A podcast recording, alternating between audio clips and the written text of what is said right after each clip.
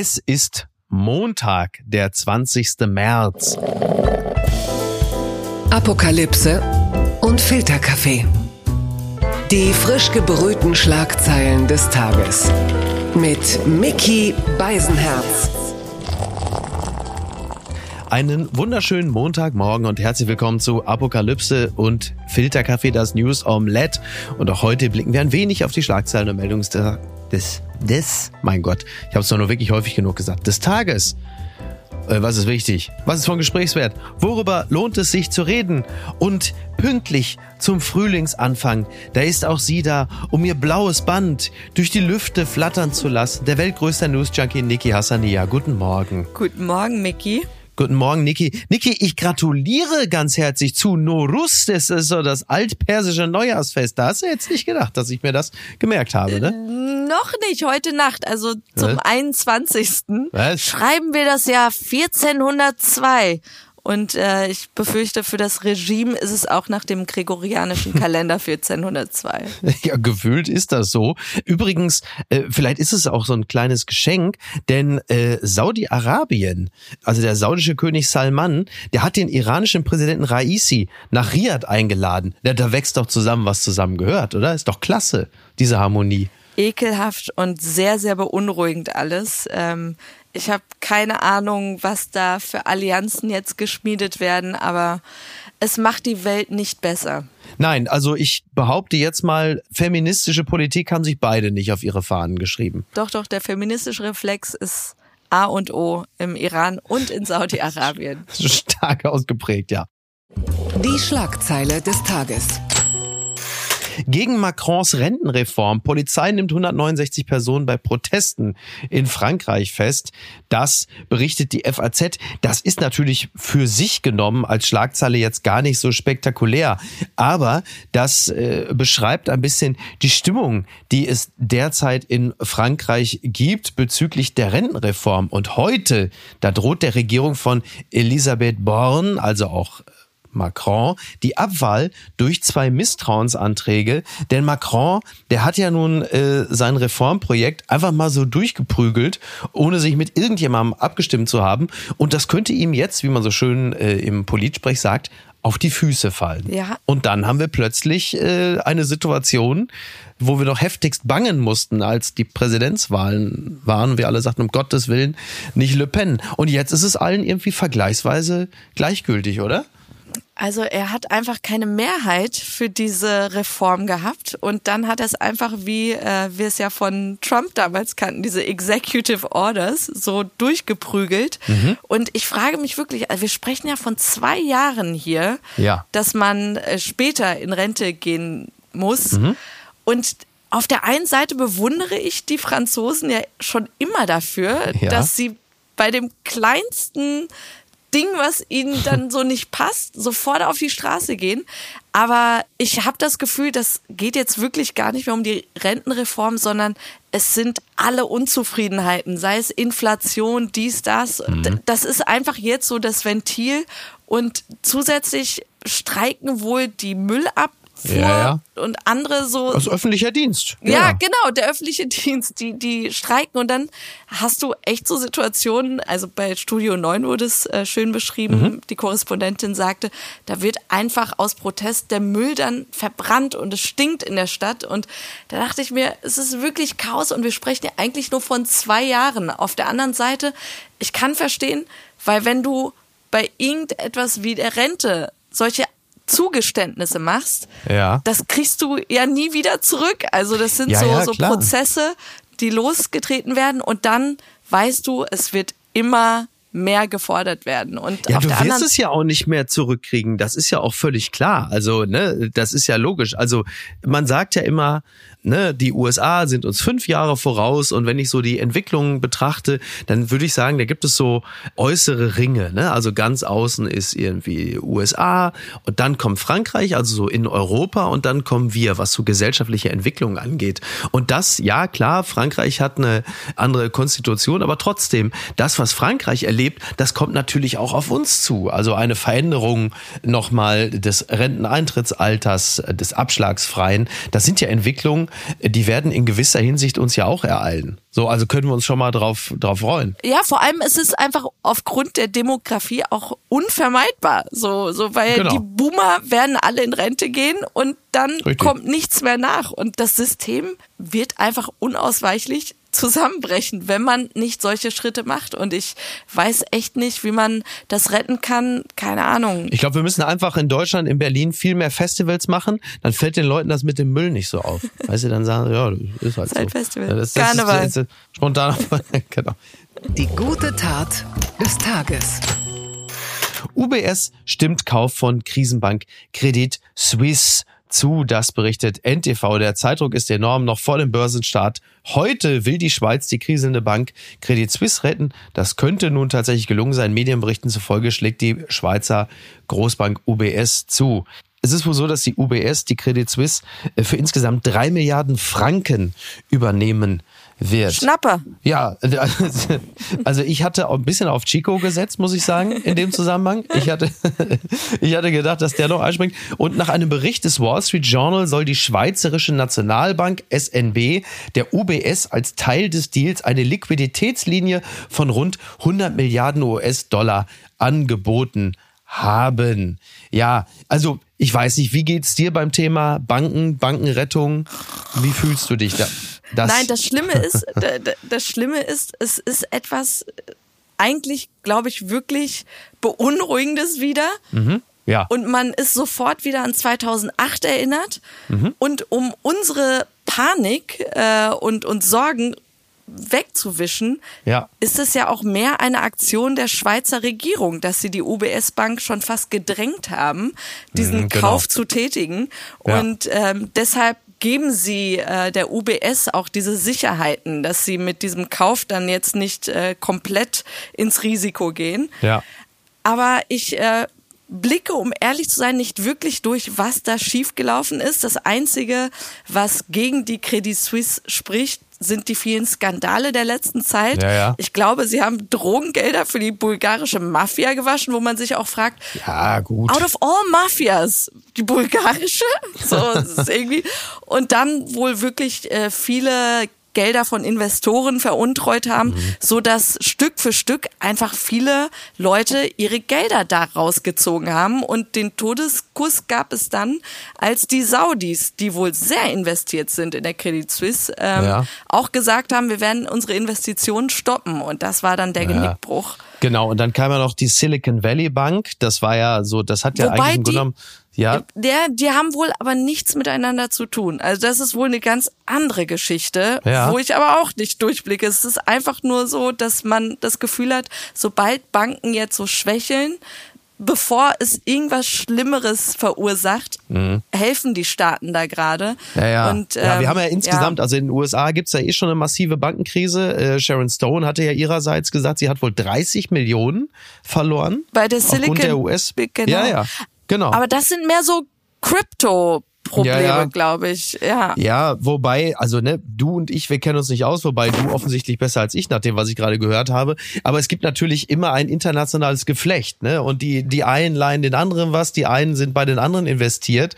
Und wenn die eine natürlich komplett pleite ist, dann ist es für die andere, äh, bringt sie es natürlich auch komplett ins Wanken. Also man hat immer das Gefühl, wir sind da schon wieder vor so einem globalen Domino-Day, wie du richtigerweise sagtest. Es erinnert so ein bisschen an 2008, als damals Angela Merkel und Per Steinbrück vor die äh, Bürgerinnen und Bürger getreten sind, gesagt haben, ja, also die Spareinlagen sind sicher.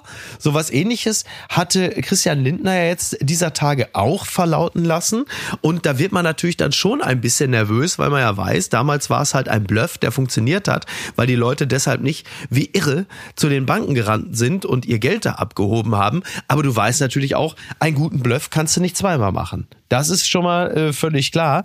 Und also nicht, dass ich es mir wünsche, ja, aber es wäre natürlich eine wunderbare Pointe der 2020er, dass nach äh, Corona und äh, Angriffskrieg in der Ukraine und drohendem Atomkrieg jetzt natürlich dann die Bankenkrise sagt, ach Leute, übrigens, also ich könnte jetzt auch langsam mal wieder. Also ich weiß ja nicht, ich weiß War ja das nicht. nicht aber generell das Fazit der letzten Jahre, dass man das Gefühl hat, eigentlich hat man nach 2008 nicht dazugelernt und Genau. vieles wurde so weitergemacht. Ja, ja. Und ich, aber das Glück der Banken ist einfach, dass da keiner durchblickt. Genau. Irgendwie, weswegen wir hoffentlich demnächst bald ein Finanzspecial machen, Ja, genau. wo uns das ein kluger Kopf alles erklärt mit Inflation und, und allem einfach, weil ich blick da nicht durch und ich merke, dass sobald mir das auch jemand erklärt, ich nach einer Stunde alles wieder verloren habe. Ich guck, wo Chicos Nummer rumliegt, irgendwo habe ich die und dann machen wir das Special mit ihm. Das jüngste Wunder des Robert Habeck. Das ist natürlich jetzt ein bisschen gemein, weil ich es direkt mit ihm verlinke, aber ich mache es jetzt einfach trotzdem. Umfrageschock für Habeck und Baerbock, AfD vor den Grünen, das berichtet der Merkur. Die AfD hat im jüngsten Sonntagstrend die Grünen überholt. Das erste Mal seit fünf Jahren in der INSA-Umfrage kommt sie auf 16 Prozent. Das ist ein Punkt mehr als in der Befragung der Vorwoche. Die Grünen hingegen verlieren einen Punkt und erreichen 15 Prozent. Ja, also 1000 202 Teilnehmer sollten die Frage, wenn am kommenden Sonntag Bundestagswahl wäre, wie würden sie wählen, beantworten. Das Meinungsforschungsinstitut führt die wöchentliche Umfrage für die Bild am Sonntag aus. Und äh, das habe ich natürlich gemeinerweise jetzt in die Habeck-Rubrik gesteckt, weil ich äh, dieses Umfrageergebnis natürlich ihm in die Schuhe schiebe mit dieser unglaublichen Scheiße mit äh, der Öl- und Gasheizung, die natürlich ganz viele Leute aufregt, die natürlich gut gemeint ist. Ne? Klimaziele ist ja völlig klar, wollen wir alle erreichen, aber mit der doch etwas, also unausgestalteten in Detailfragen Ankündigung, dass ab 2024 bereits keine Öl- und Gasheizungen mehr neu eingebaut werden dürfen, hat er natürlich welchen Effekt erreicht, wie immer? Ja, Verbotspartei. Aber seien wir mal bitte ehrlich, Mhm. glaubst du wirklich, dass jetzt diese Heizdebatte äh, das Problem ist? Ich glaube wirklich eher, dass so ein bisschen wie in Frankreich und die AfD bleibt einfach Protestpartei. Absolut, Weil ja. sie ja immer den Gegenkurs haben. Also würde Habeck sagen, äh, wir setzen auf Verbrenner, würde die AfD sagen, wir wollen aber äh, E-Mobile haben. Und ich Das glaube ich jetzt wirklich nicht. Also da, Nein, da also sie sind einfach wirklich immer das Gegenteil äh, gefühlt und ich, Ja. ich habe echt das Gefühl, dass das gerade alle zu spüren kriegen, sei es bei der Gurke im Supermarkt. Alles ist teurer, alles Verdammte Edeka-Gurken. und und dass sie einfach keinen Bock drauf haben, dass dass dieses ja auch Weltretten, Klima, alle sind dafür bis zu dem Zeitpunkt, wo sie selbst was Genau. dafür leisten sollen. Exakt. Ja, und ja. dann eben tatsächlich auch Debatten, die von den Mainstream-Parteien nicht geführt werden wollen, wo Leute sofort als rassistisch beschimpft werden, die mal etwas anmerken zur Silvesternacht oder so. Und auch noch einmal rückblickend, dass diese ganze Debatte um die Silvesternacht, wo es um Menschen ging, die die äh, Sanitäter und Krankenwagen, ja. Rettungswagen da angegriffen haben, dass das plötzlich in eine Richtung ging, wo es um das Wort Pascha Ja, ja. von Friedrich Merz bei Lanz ging. Das sind so für mich wirklich Faktoren, wo ich mir sage, das spielt der AfD so zu Ja, und man treibt sie wirklich in deren Arme in dem Moment. Ja, schlau ist das alles nicht. Und du hast es natürlich schon, schon richtig gesagt. Ich glaube, das Problem der Ampelkoalition, deren führender Teil Habeck ja ist, ist, sie haben Ambition, aber keine Präzision. Also das heißt, du hast einerseits das Thema Flüchtlinge und bist da sehr ambitioniert, bist aber sehr unpräzise in der Ausgestaltung dessen, wie man sich um diese Leute kümmert. Und dann sagt Scholz, ja, wir machen das irgendwann im Mai. Also wo man auch sagt, ja, sag mal, du hast die Dringlichkeit aber schon mitbekommen. Und dann hast du natürlich das Thema Öl- und Gasheizung. Natürlich ist es richtig zu sagen, wir müssen jetzt uns von den fossilen Energien lösen. Aber so wie es ausgestaltet ist, so unpräzise, dass man auch nicht genau weiß, wer kriegt jetzt welche Hilfen im Detail. Natürlich ist das Wasser auf die Mühlen derer, die sagen, jetzt guckt euch mal die irren Grünen an, die jetzt auch noch irgendwie äh, euer Häuschen unbezahlbar machen oder die Wohnung. Und das summiert sich dann. Plus die Umfrage kommt von INSA. Da muss man natürlich auch mal ein bisschen vorsichtig sein. Also Ja, ich hoffe, was die AfD angeht, dass die Umfrage wirklich nicht so korrekt ist. Aber eben auch die grünen Fundis dann, die eine Partei, der sie vielleicht beigetreten sind oder die sie gewählt haben, weil sie die Friedenspartei sind oder gegen Ja. Atomkraft. Und dann siehst du, all das ist dann situativ jetzt komplett eine andere. Dann sagst du, ja, den gebe ich nicht mehr meine Stimme. Und so hat ja auch die CDU gerade äh, wieder an Punkten gewonnen. Sowas kann man sich nicht ausdenken. Medvedev ruft Amerikaner zum Aufstand für Trump auf. Das berichtet der Tagesanzeiger der Schweiz. Ex-US-Präsident Donald Trump hat seine Anhänger wegen seiner angeblich am Dienstag bevorstehenden Festnahme aufgrund einer Schweigegeldzahlung an eine Pornodarstellerin, man muss es sich ja wirklich immer noch mal vor Augen führen, zu Protesten aufgerufen. Führender republikanischer Kandidat und ehemaliger Präsident der Vereinigten Staaten von Amerika wird am Dienstag nächster Woche festgenommen werden. Protestiert, holt euch unsere Nation zurück, schrieb Trump am Samstag auf der Online-Plattform Truth Social unter Berufung auf eine undichte Stelle bei der Staatsanwaltschaft. Und weil das halt eben so ist, hat dann wiederum in seinem Telegram-Kanal der frühere russische Präsident Dmitri Medvedev geschrieben, holt euch das Land zurück, Amerikaner, in den Kampf. Das ist wirklich so witzig. Also es ist natürlich komplett irre, aber es ist ja auch völlig klar, dass Putin respektive äh, Medvedev so etwas natürlich total recht ist. Und für mich also nochmal zu Trump übrigens, es war so klar, dass Trump eher eine schlüpfrige Sexgeschichte zu Fall bringen wird, ja, als ja. Äh, die Tatsache, dass er das Volk zum Sturm auf das Kapitol aufgehetzt hat. So richtig. Und, und dann denkt man nochmal zurück an die guten alten Russian Collusion Vorwürfe gegen Trump. Jetzt, äh, Ja. ja, keine Ahnung, einfach geisteskrank. Und äh, 2023 bringt immer mehr irre Stories zutage, ja. Ja, absolut, absolut. Ähm, die Frage ist halt nur, wird das jetzt das sein, was, was Trump dann, also ich meine, die Amerikaner sind ja, äh, also vor allen Dingen die Trump-Wähler sind ja jetzt nicht um allzu viel Differenzierung bemüht.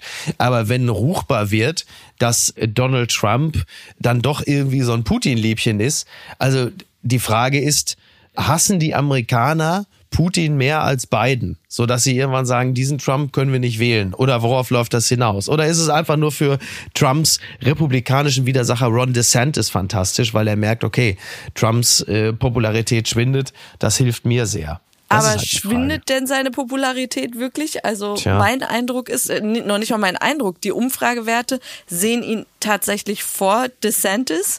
Und mein Eindruck ist auch, dass wir jetzt mit ihm wirklich noch nicht abgeschlossen haben. Also sogar nach diesem Sturm aufs Kapitol, wo man dachte, das war's jetzt, sogar danach hat er immer noch Anhänger und viele.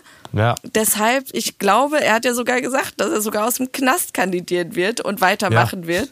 Also, Ja, it's great, it's fantastic. Ja, aber ich habe er ist der das ist auch- T1000, ja. Er ist der T1000 beziehungsweise äh, ne, also der Boden, auf dem seine Politik gedeihen konnte, der ist ja fruchtbar. Ja, das ist so ein bisschen wie das Pilzgeflecht in der Zombie-Serie The Last of Us.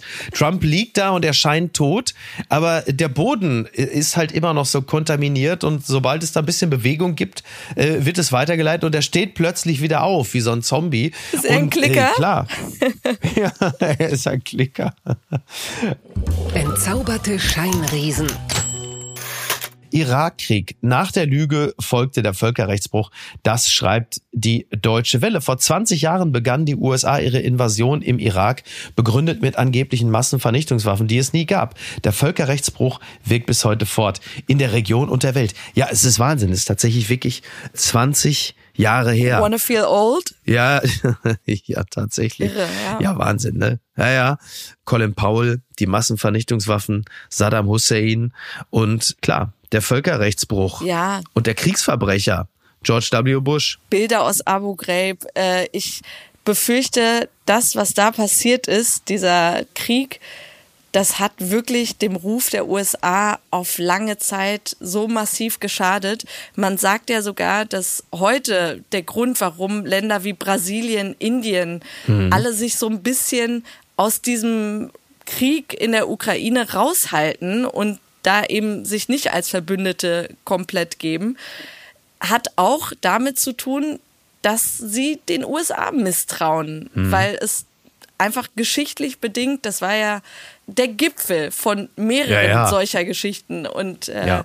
ja. Colin Powell hat's ja auch auf ewig bereut dann. Äh, vor seinem Tod sagte er nochmal, das ist ein Fleck Ja. in meinem Leben, der für immer bleiben wird. Und die anderen wiederum, Cheney, Rumsfeld, Wolfowitz, ähm, bis zum Schluss hat man das Gefühl, sie haben eine reine Weste in ihrem Kopf, ja. Das Kleingedruckte. Heute wird der World Happiness Report veröffentlicht. Der ist ein jährlich vom Sustainable Development Solutions Network der Vereinten Nationen veröffentlichte Bericht und er enthält Ranglisten zur Lebenszufriedenheit in verschiedenen Ländern der Welt und Datenanalysen aus verschiedenen Perspektiven. Und jetzt natürlich die, die heiße und bange Frage, Niki. Wird Deutschland auf Platz eins landen?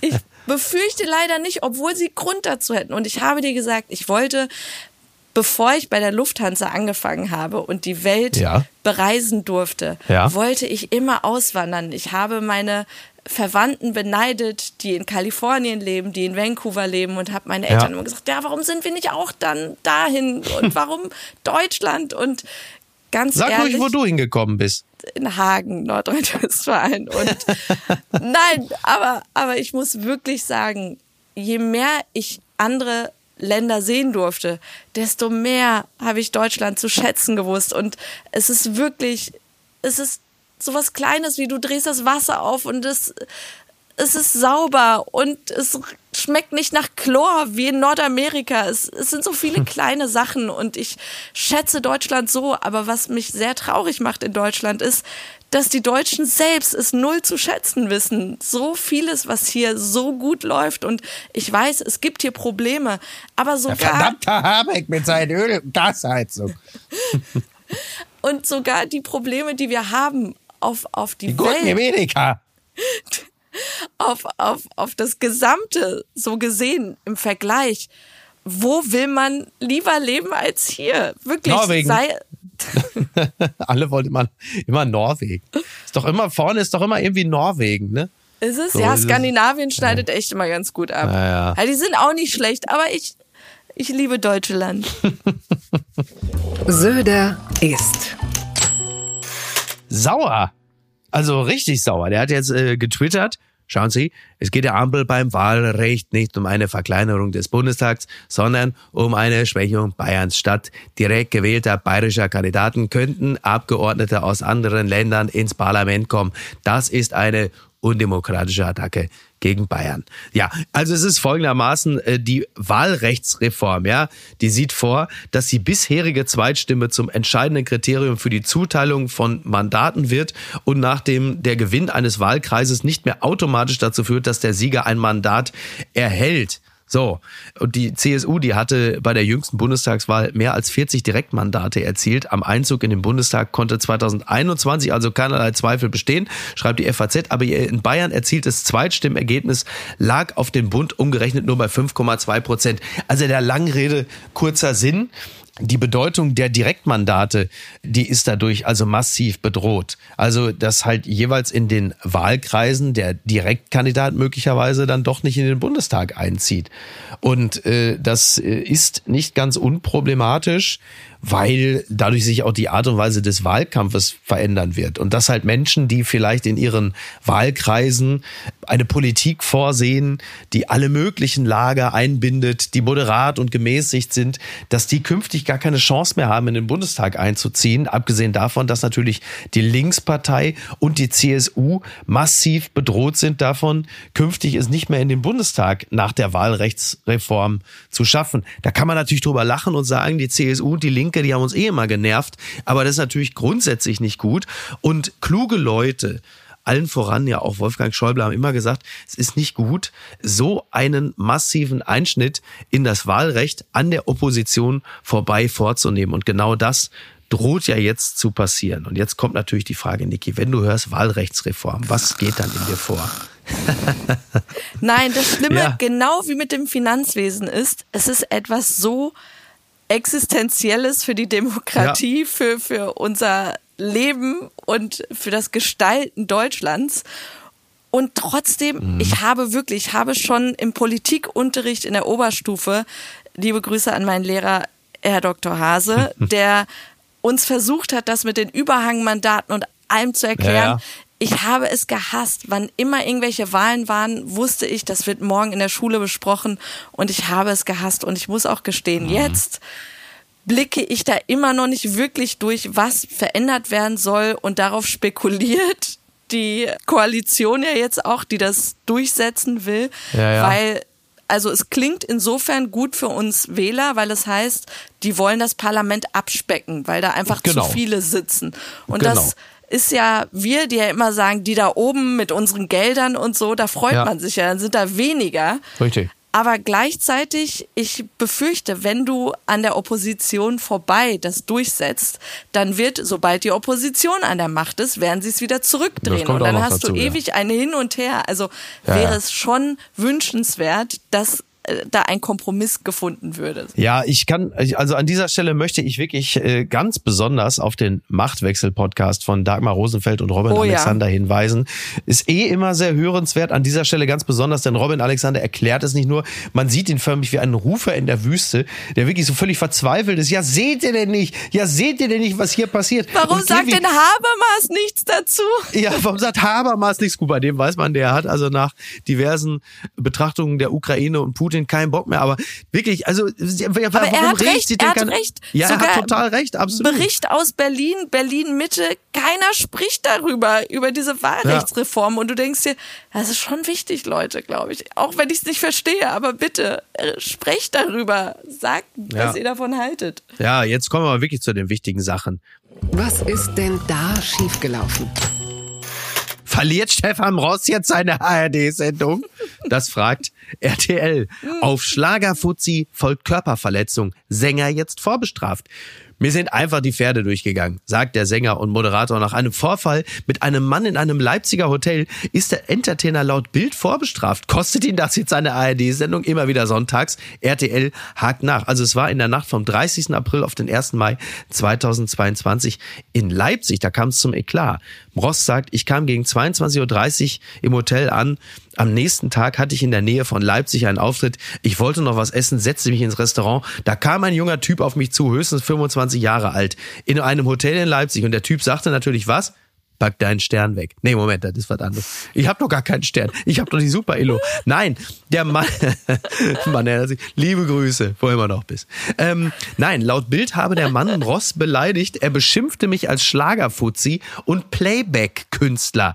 Ich hatte ihn vorher noch nie gesehen. Das, Das finde ich Zeit lustig, dass er dazu sagt. Dabei hatte ich ihn vorher noch nie gesehen, als Ja, so. die Tatsache, wenn er ihn so beschimpft, wenn er ihn kennt, wäre das Dann alles er anders Grund. gewesen. Genau, wenn er mich doch kennen würde, hätte er allen Grund, mich zu beschimpfen, aber so. Und dann ist er wohl mit dem Aufzug in den ersten Stock gefahren, auf sein Zimmer zu gehen, also im Ross, und dann ist der Typ ihm gefolgt. Zitat Stefan Ross, dies fand ich nicht ungefährlich. Schließlich war ich allein und hatte keine Ahnung, was der Typ von mir wollte. Er beschimpfte mich, machte sich erneut lustig über mich. Dann eskaliert die Situation im Ross. Kurz vor meinem Zimmer packte ich ihn am Hemdkragen. Er rief sofort die Polizei, die Beamten waren innerhalb von fünf Minuten da. Er behauptete, ich hätte ihn geschlagen und er habe einen Druck auf der Brust verspürt. Stefan Ross gesteht, der Typ ging mir gehörig auf die Nerven, mir sind einfach die Pferde durchgegangen, darauf bin ich nicht stolz. Und jetzt, äh, jetzt gab es einen Strafbefehl, der setzt einen Prozess, wenn der Richter davon ausgeht, dass er das Verfahren vom Schreibtisch aus entscheiden kann. Ähm, Moss ist dagegen nicht vorgegangen. Warum und eigentlich laut nicht? Bild, Es wäre doch eigentlich Aussage gegen Aussage. Ich, ich finde interessant. Ich, ich hätte bis zum Schluss gesagt, nee, es war Selbstverteidigung. Ja, ich weiß es auch nicht, aber er ist nicht dagegen vorgegangen und ist jetzt laut Bild vorbestraft. Aber die ARD hat schon gesagt, das ist Privatsache, sind Privatangelegenheiten und das Kunst bewerten vom Künstler nicht. trennen. Ja, Kunst vom Künstler trennen. Und ähm, ja. ja Die Schlagerwelt also, wird aber so richtig gerade so fresh irgendwie. Ja, nicht, dass ich Gewalt gut heiße, aber Mhm. ich stelle mir irgendwie gerade vor, so Bros jetzt so mit so Tattoos, Mom auf dem Arm oder so. bei dem Mara. Oder ist Stefan Ross unser Will Smith? Ne? Die Frage muss man ja auch mal stellen. Ne? Ja, was passiert da demnächst? Ne? Immer wieder sonntags. Ist, das, ist der Mann ein Sicherheitsrisiko? Die Frage muss man auch mal stellen. Ne? Also ich bin einfach froh, dass die Sendung weitergeben wird. Das beruhigt mich sehr. Ne? Also von Alles daher, Liebe, alles Gute. Genau. Der Trick der Woche.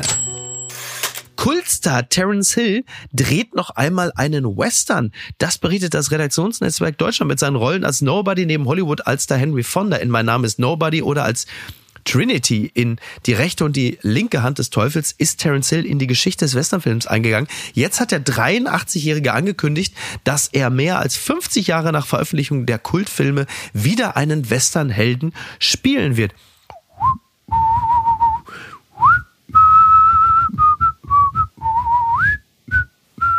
Das ist doch herrlich. Mehr als 50 Jahre alt. Ist das nicht verrückt? Ich freue mich Wahnsinn. einfach, wenn Terence Hill irgendwas macht. Ja. Mein Lieblings-Terence Hill-Film, äh, was auch immer zur Osterzeit läuft, ist äh, Ja.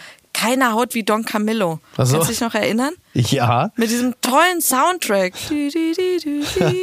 Keiner haut wie Don. Ja, echt gut. Ja, ja. Ich mag ihn, seine schönen blauen Augen. Ja, der ist ja auch super. Ist ja auch super. Ich meine, ich erinnere mich an die ganzen Filme mit, mit äh, Bud Spencer, ja. Irgendwie, oh, oh, Dicker, was ist los mit dir? Nur noch zwei Eier fürs Rührei? Ne, da ist aber früher aus der 50er. gehabt. Ja, das sind aber auch Straußeneier. Ne, Oder wo er dann irgendwie dann jemand was auf die Schnauze haut. Das war der Keller, was? Also von mir Ja, aus, diese Soundeffekte, stimmt, stimmt. ja, ja. Ja, immer der Klassiker, wo dieser graue Haarige mit Bart ihm dann hinten in den Rücken getrommelt hat und dann äh, hat er sich umgedreht, also Bud Spencer. Ach du. Und dann hat er ihm halt was auf die Schnauze gehauen. Das ist doch herrlich. Oh, good also, times. Ja, also nach allem, was ich weiß, ist Bud Spencer äh, quasi so eine Art früher Stefan Ross gewesen. Ne? Muss man einfach so sagen. Was ist denn da schiefgelaufen? Experte zeigt auf, so erfolgreich könnte Laura Müller ohne Michael Wendler sein. Das zeigt die TZ auf. Ohne Michael Wendler wäre sie wohl kaum bekannt geworden, doch nun ist es der einstige Schlagerstar, wegen dem Laura Müller jetzt finanzielle Einbußen einfährt. Ja, ja, also ich meine, da ist schon klar, ne? Laura Müller, sie ist in der Blüte ihrer Jugend, sie ist 20 Jahre alt, Äh, sie könnte natürlich influenzen, was da Zeug hält, aber sie hat halt natürlich jetzt irgendwie, äh, sagen wir so ein, ja, wie soll ich sagen, Betonschuhe namens der Wendler an den Karrierefüßen. Und das ist sicherlich nicht gut, muss man einfach sagen. Ne? Bin ich eigentlich die Einzige, die diese Doku-Serie auf RTL 2 gerne gesehen hätte? Ja, das würde Ich- natürlich niemand zugeben öffentlich, das ist völlig klar. Jetzt, jetzt mal ganz ehrlich, ja? Also, Ja. liebe Twitter-Community, Oh Gott. die ihr euch alle geärgert habt. Panische Angst. RTL 2 diese Sendung vorhat. Ja. Natürlich war es eine beschissene Idee von RTL 2, Absolut. das, das überhaupt ins Programm zu nehmen. Richtig. Aber ihn Wendler als gefährlich zu bezeichnen, Ja, gut, ja. wer wirklich Wendlers Verschwörungsideologien folgt und, und ihm vertraut, der ist eh lost, ja. Also die können wir nicht Ja. mehr auf die gute, richtige Seite bringen. Die sind eh lost. Ja. Für alle anderen ist Wendler doch einfach Meme-Content, Comedy pur. Und das stimmt. habt ihr uns weggenommen. Ich, äh, Meinst du, dass jetzt, dass jetzt einfach auch sehr viele, also klar, ne, die Reflexe sind ja logisch. RTL 2 kündigt an mit dem Verschwörungsideologen und, Und das kann man natürlich ja belegen. Bullshit, was er Antisemiten, gesagt. Das war ne? schrecklich. Natürlich, klar. Und es war natürlich auch volksverhetzend und es war äh, mitunter auch äh, strafrechtlich relevant. Völlig klar. Auf der anderen Seite, ich Aber- hab, äh,